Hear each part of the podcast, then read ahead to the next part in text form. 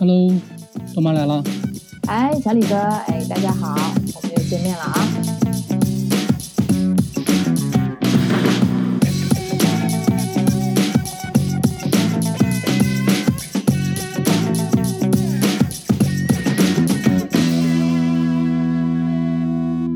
哟，最近心情烦躁啊。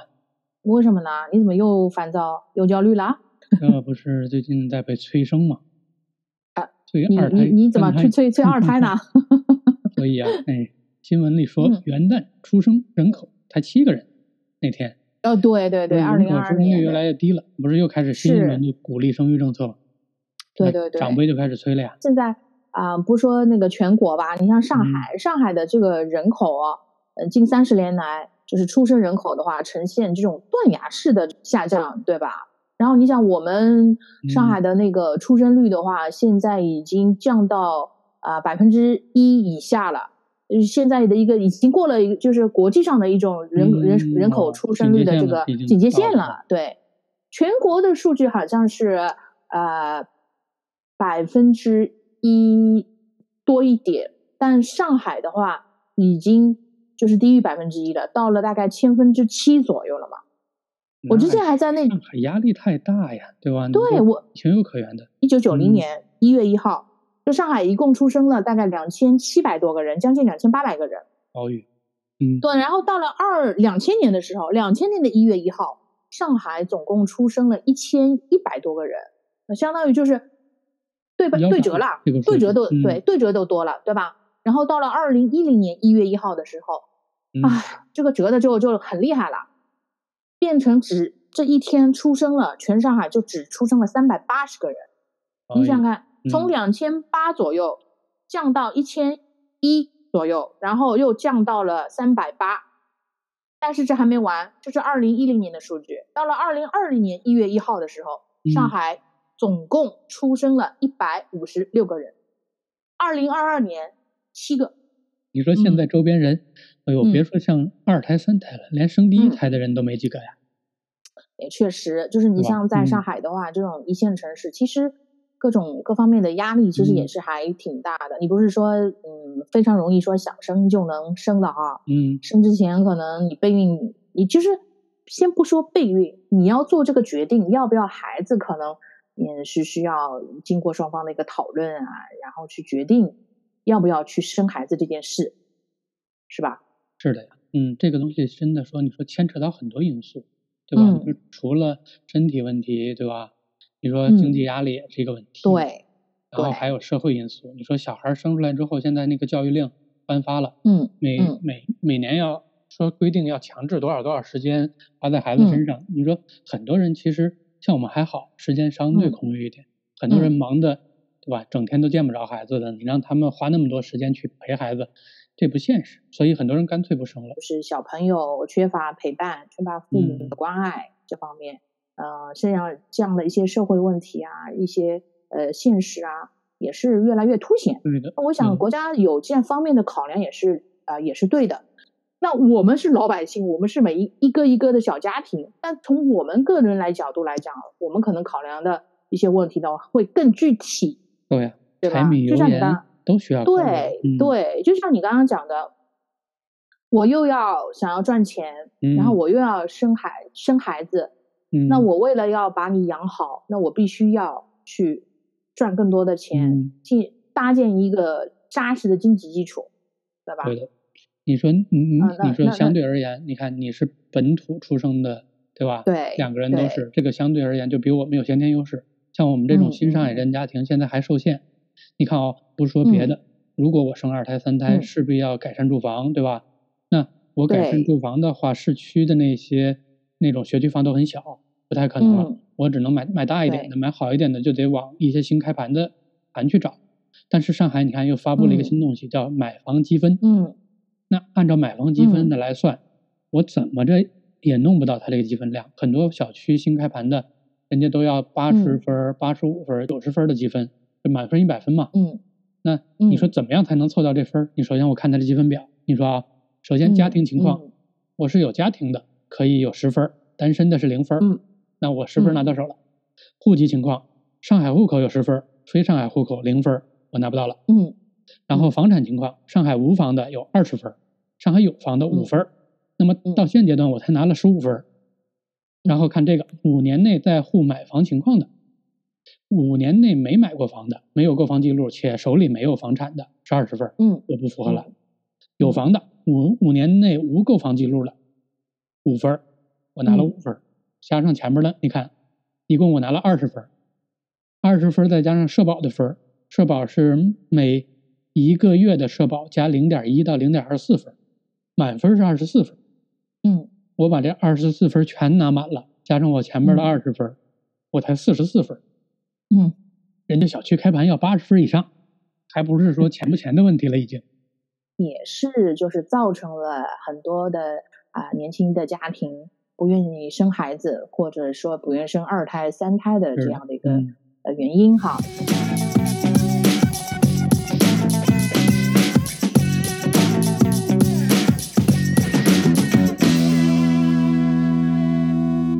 我们今天就是先嗯，嗯来讨论一下，就是如果我们啊、想要孩子的年轻夫妇对嗯已经决定要生孩子的话，嗯。就是刚刚我们讲的这些，就是说住房上的，还有经济上的一些啊、嗯。压力呀、什么的，其实转换过来的话，其实也是需要在备孕之前考虑的这个准备跟因素。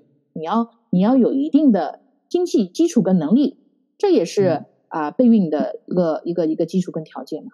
那我是觉得，就除了经济方面的话，就是说，如果说我们经济方面都 OK 啊，我们要决定就生孩子了，那还有其他、其他哪些方面呢？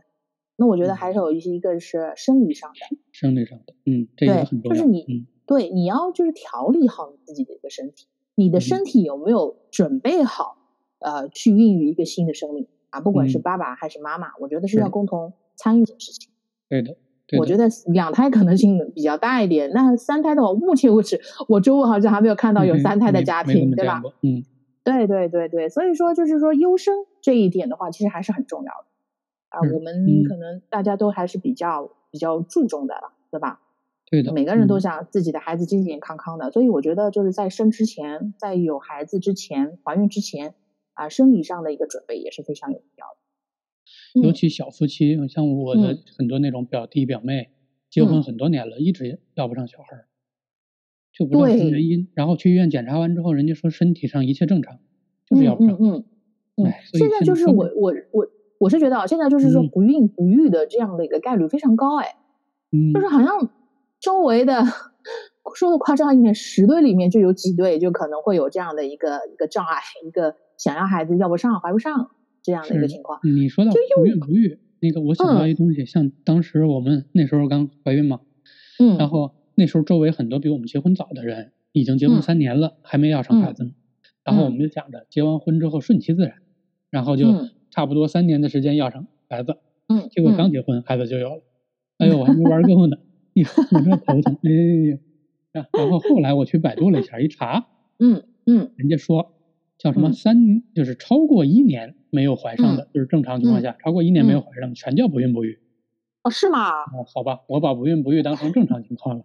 啊，我当时就是我跟我老公就是多巴，就是当嗯时的时候就是想讨论过这个问题，就是我们因为我们俩其实结婚是很早的，结果我们就是嗯大学毕业了之后就马上就结婚了，但是要小孩的话是要比较晚，就是结了婚之后嗯相隔五年才要的小胖。然后嗯那个我们为此这个问题其实是讨论过这个问题的，就是说。呃，结了婚了之后，其实我因为我们是上海本地的嘛，然后就是嗯对于爸爸妈妈来讲的话，就是说，嗯，希望就是我们能够早结婚早生孩子。嗯那我们结婚是结的比较早的，但是孩子的话，当我们结婚一年的时候，嗯我婆婆就开始着急了。她有一次就是开始问我，就是她不好意思明问我啦，就是去跑去问跟我妈说，就两个人就商量这个事情。他们你们一年了，哎，你有没有听到他们有没有什么动静，你知道吧？然后我们说，嗯哎，好像没有听说过。然后我婆婆就说了，哎呀，这么忙，嗯嗯，赚钱钱是赚不完的。嗯，他说那不行的话，就有什么问题到医院里面去看看。她就觉得我们俩有问题，你知道吗？哦 所以就你跟你刚刚讲的，就是说他们现在嗯定义一年，如果说是是不不生孩子、嗯或者是怎么样，就就定义为不孕不育。像我们哦刚刚毕业的时候，二十四五岁的，我自己还没有完全的怎么讲呢？就是说刚刚踏入社会嘛，从一个嗯学生的一个、一个角色，就是转入到一个职场人的一个一个角色，其实还没完全转转换好。然后我们又是新婚，对吧？又是一个、一个一个角色的一个转换。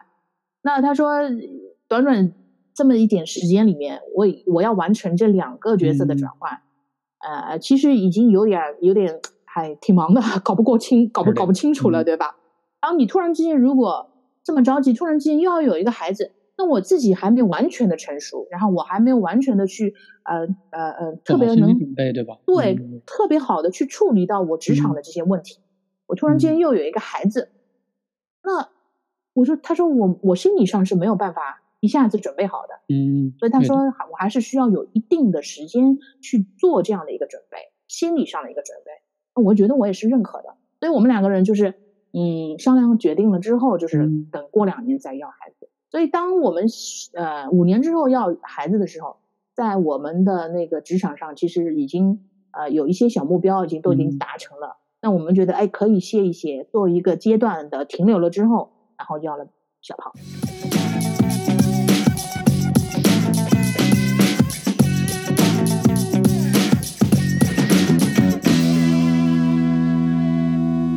是年轻人，但凡想要就想要小孩了，对吧？就嗯其实是心理上准备好了之后，会轻松很多。嗯对，然后就是我们就是说决定要孩子的时嗯候，就是也去做了一些检查呀，至少你要排除一些基础基础毛病，对吧？你是不是有一嗯些什么传染病啊，或者说有一些呃呃身体上的呃系统啊虚虚弱呀，或者是怎么样呀，对吧？适不适合怀孕啊什么的。嗯，然后我还是要求我老公戒烟戒酒。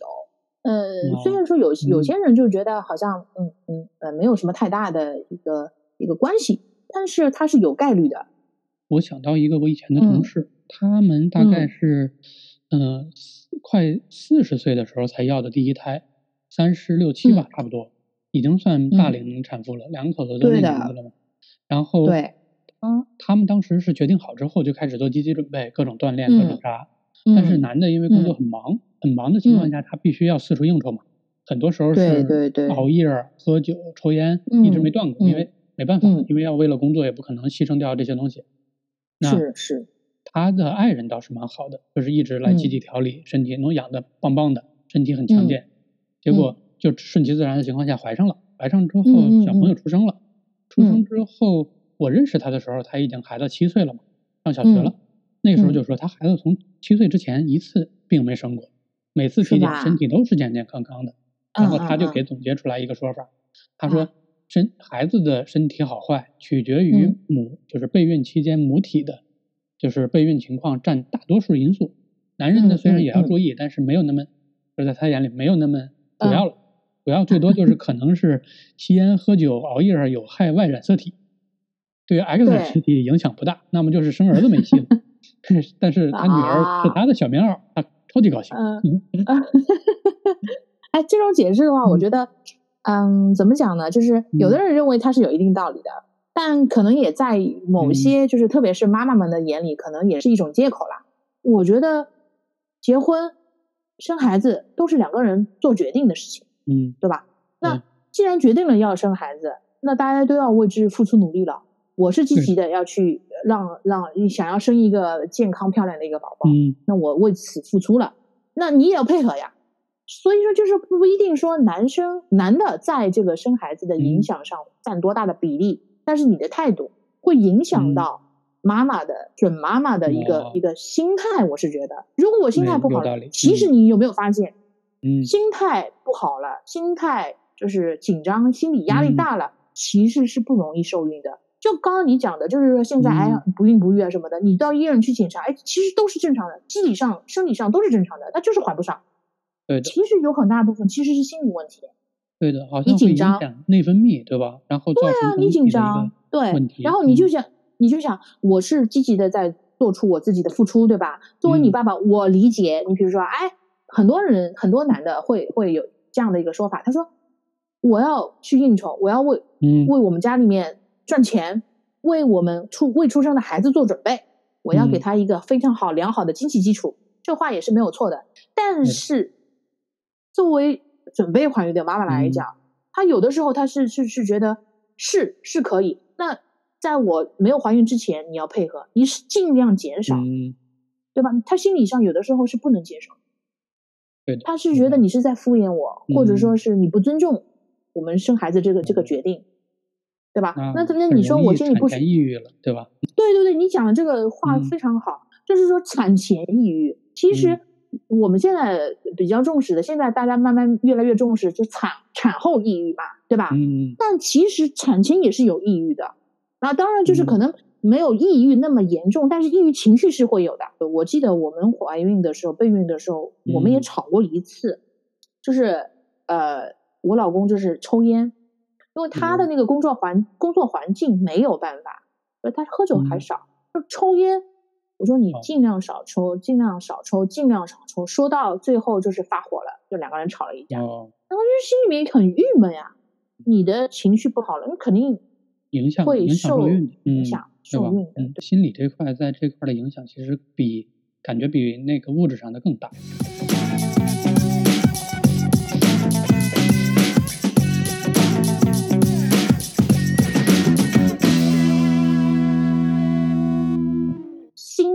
心情你放放平了，不要那么紧张了，可能更容易更容易有孕，对吧？对的，所以确认了焦虑的来源，对吧？找到到底是什么影响了自己的情绪。中间大家好和就是好好的去说，对吧？或者跟别人好好的沟通，或者怎么样安抚自己的情绪，这个时候心情自然顺畅。一切其实是而且我是觉得，对，而且我是觉得就是来自于呃对方，嗯，我还有双方父母的这个理解啊，也是也是很重要的。就是就像就像你像呃我们当时的时候就是。呃，我婆婆就讲吧，哎，不行了，你去看看什么的，这其实也是一种无形中是一种压力啊。那如果说，呃呃，我们俩没有没有没有，就是啊，采取避孕，然后没有讨论过什么时候要孩子的情况下，嗯，呃，婆婆这么一说的话，我是不是会有一种紧张的这种心理？会的，人年轻人还得多注意一些，比如说饮食，对吧？不能什么都乱吃，这个乱吃对身体也是有损伤的，对吧？对对对对。还有那个生活习惯，你说每天熬夜。三餐又不规律，然后每天早出晚归的这种，喝饥一顿饱一顿，整个身体和抱这个手机，这个辐射量，对吧？对啊，这些方面其实也就归到这种生理上的一个一个准备嘛。我是觉得你身体上的一个整体的一个调整，对吧？你不管作息啊、生活习惯啊、各方面啊，这个都是调调理你生生理上、生理机能上的一个做好准备。如何调整备孕心态？里边有那么几招，我觉得可以分享给大家，大家听听试试，看有没有用。反正我们那时候因为没有这焦虑，也不知道是不是验方。第一个就是学会去调节呼吸，让自己的就是呼吸平稳下来。这个时候平呼吸平稳了之后，就会能够让自己的心态变稳定。原来人着急、焦虑、烦，其实都是心脏心就是心心发心就是心发乱、头发昏，对吧？很多时候，你通过一个良好的呼吸调整、呼吸调节，你就能够把这个东西解决掉。这是第一块儿。嗯。第二个的话，就是用那个转移法来宣泄情绪，就是你别憋着，要把东西适当的啊，对对对，就就发出去。你如果越憋，就是对发出去就没事儿了，对吧？就一直有这这句话嘛，就憋出毛病来，就是这样，就是是需要要发泄出来。嗯。第三点就是是要学会自我放松。什么时候都要让自己的情绪放松下来，身心放松下来，神经别一直紧绷着。你的神经一直紧绷着，就容易断，对吧？你放松下来之后，很多东西就内分泌就恢复正常。我有一个同学，他也是呃结婚了很久，也是不孕嘛，然后后来就是呃到医院里面去查，也就是因为就内分泌失调引起。然后内分泌失调的话，就是医生就给他讲，就是有几种可能，一个就是说你身材、身体就是生理上去太胖，你太胖、肥胖的话会引起你的呃生就是内分泌紊乱；还有一种的话就是非常明确的告诉你，就是你生活压力或者是工作压力太大，你压力一大，所有的内分泌一定会紊乱。嗯，所以就是说我那个同学，你说他胖，好像也没有怎么胖。我问他，那你？那你就是工平时工作压力大嘛？他说压力确实挺大的。那那那老那个那个医生就跟他讲，一个就是内分泌你你紊乱啊，一分泌内分泌不好的话不协调的话，一个是很难怀孕。第二个，如果是你怀孕了，非常容易造成流产。哦，所以那很严重哎。我这个我这个这个同学就是非常不幸，一个是就是嗯她第一呃怀孕的话就是确实就是很很很很难怀孕，然后嗯是用了一些科学的一个手段，然后哦是怀孕的，但是怀孕了之嗯后到了六个月，结果是流产。哎呦，就很不嗯幸，再一次去到医院里面去，去去去去嗯啊、怀孕啊怎么样？整整在床上就躺了十个月，哎呦，十个月。然后医生就说：“那你什么都不要干了。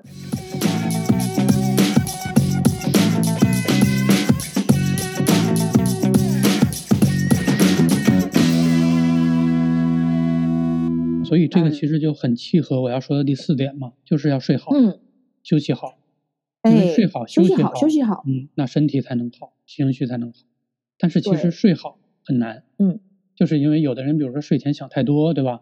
有的人身体嗯不适，各种劳累，躺在那儿就不舒服，对吧？还有的一嗯些睡眠问题、睡眠疾病，嗯，各种各样困扰着你的睡，对吧？休息，那这个东西其实也是是一个蛮深的学问。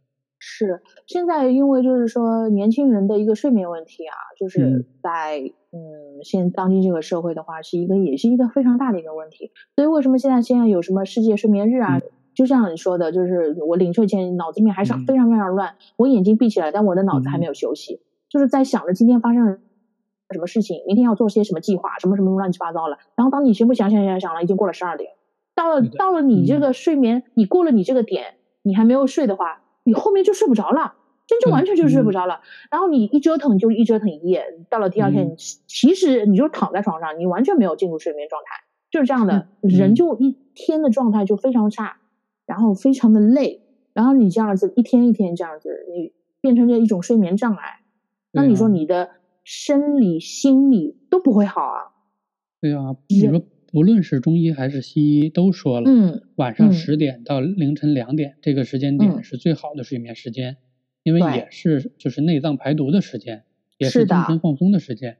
如果侵占了它，那你从精神上来讲，从内脏来讲，脏器的一些功能来讲，都会受到影响的。那长此以久，那就不要想着说你能够顺利的去干其他的事儿。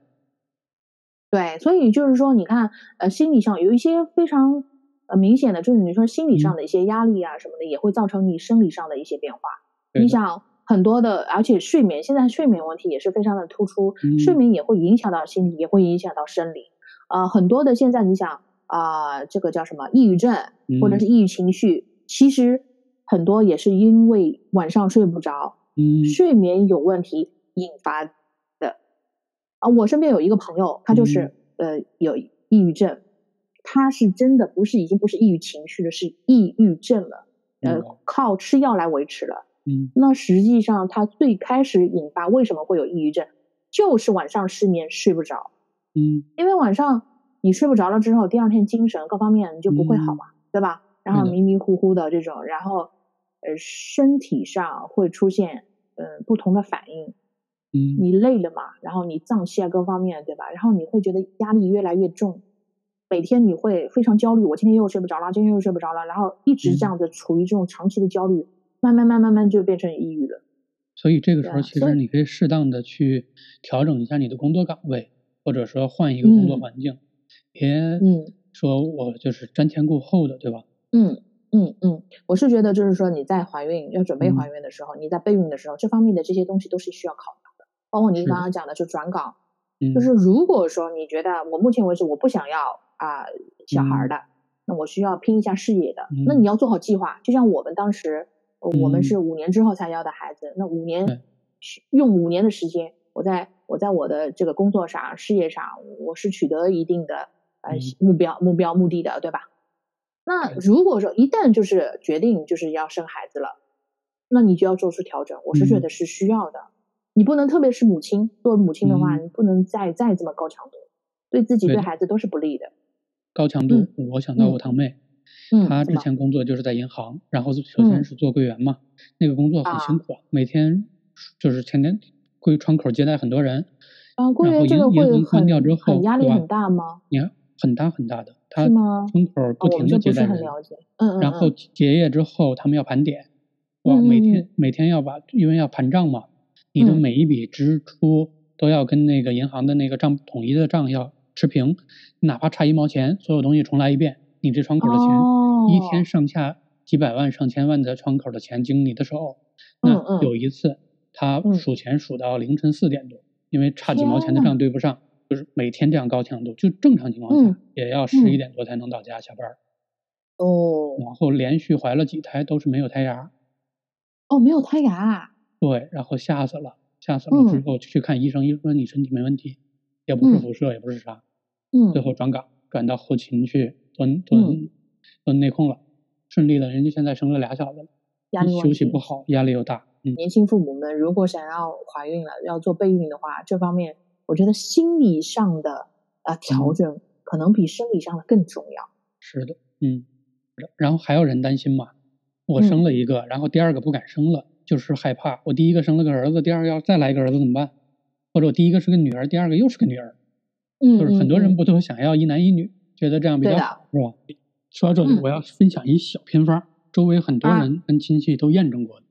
嗯，怎么呢因为往？往很多人都是第一胎是男孩嘛，然后嗯生第二胎的时候不是不敢生了嘛，就想着说我第二胎想要个女孩的人多，但又怕第二胎又来个男孩儿。对我们家就是这种情况。我当时的时候生了、嗯生了我那个那个那个小胖了之后，嗯本来还是想生二胎的，结果就是想到如果万一第二个也是儿子的话，那怎么整啊？就不敢生了。他们的验证方法就是在嗯备孕期间，差不多就这半年到一年内，提嗯前嗯男的多吃肉，男的要多吃大量肉食。嗯，就为了生女儿是吗？对对对，就男的少吃面食，多吃肉食。哦，因为是这是什么原因？对，因为你看哦，人嗯的外染色体，它在碱性的体质环境下存活率啊会高。那么，那你碱性的环境下存活率高的话，你的那嗯个、呃，这个时候就容易生男孩嘛，对吧？对对对，肉食是属于酸性的食物，哦对，肉肉啊、鱼啊、鸡啊这些东西都是酸性的，对对对。对，男性常年吃这个的话，他的外染色嗯体就活跃度就会变得越来越低。那这个时候提高了生女儿的这种概率。对对哎呀，早知道我早知道你这个小偏嗯方的话，那个时候就可以叫那个那个多爸给试试。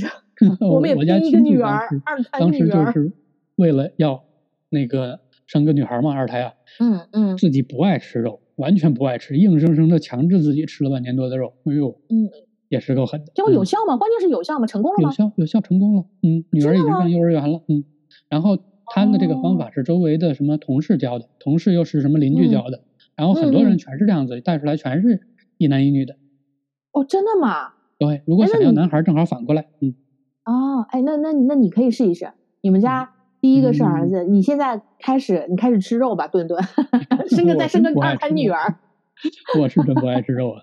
说到小偏方呢，我这边也有一个嗯小偏方，但是嗯这个小偏方呢，我这个小偏方不需要你吃什么东西吃什么东西的。哦，我估计就是说，我们就是说在在上海啊，或者是南嗯。方的那些就是人，大家的可能就会知道去某某岛拜拜，哦，某某山。拜拜。嗯 我周围嗯。好多好多人，然后就是说是啊、去了，然后回来就怀孕了，这也是小偏方啊。嗯，而且关键我是觉得啊，就是比如说呃有呃怀着这样的一个一个愿望去，其实也是一种非常非常虔诚的一种心情。你这个时候一定是心情也是比较放松的。嗯，然后到了那边去了之后，两天啊三天啊什么的，又是一个呃特别放松的一个心态，相当于像去旅游。这个时候你心里也是很很轻松的呀，嗯，对吧？反过来讲，你嗯这个嗯心理状态是好的。哎，就当旅游了嘛，旅游散心。对对对对对，它这个也是个小偏方。啊，今天聊了不少，呃，我觉得不论是嗯一胎、二胎、三胎，大家都别怕，对吧？先做好准备，心理准备、生理准备，科学的方式，大家多借鉴一些，就是别人的那种成功的经历，对吧？对对对，而且我是觉得你的心理一定要调整好，嗯不，要给自己太大的压力。不管是备孕还是怀孕了之后，妈嗯妈们的、嗯准妈妈们的一个心理一定要好，要轻轻松松的，那你一定会迎来一个健健康康、漂漂亮亮的孩子，对吧？是的，放轻松，嗯嗯，一切向前看。对，那今天要不我们就先聊到这儿，好的呀，好的呀，下次再见，拜拜再见，拜拜。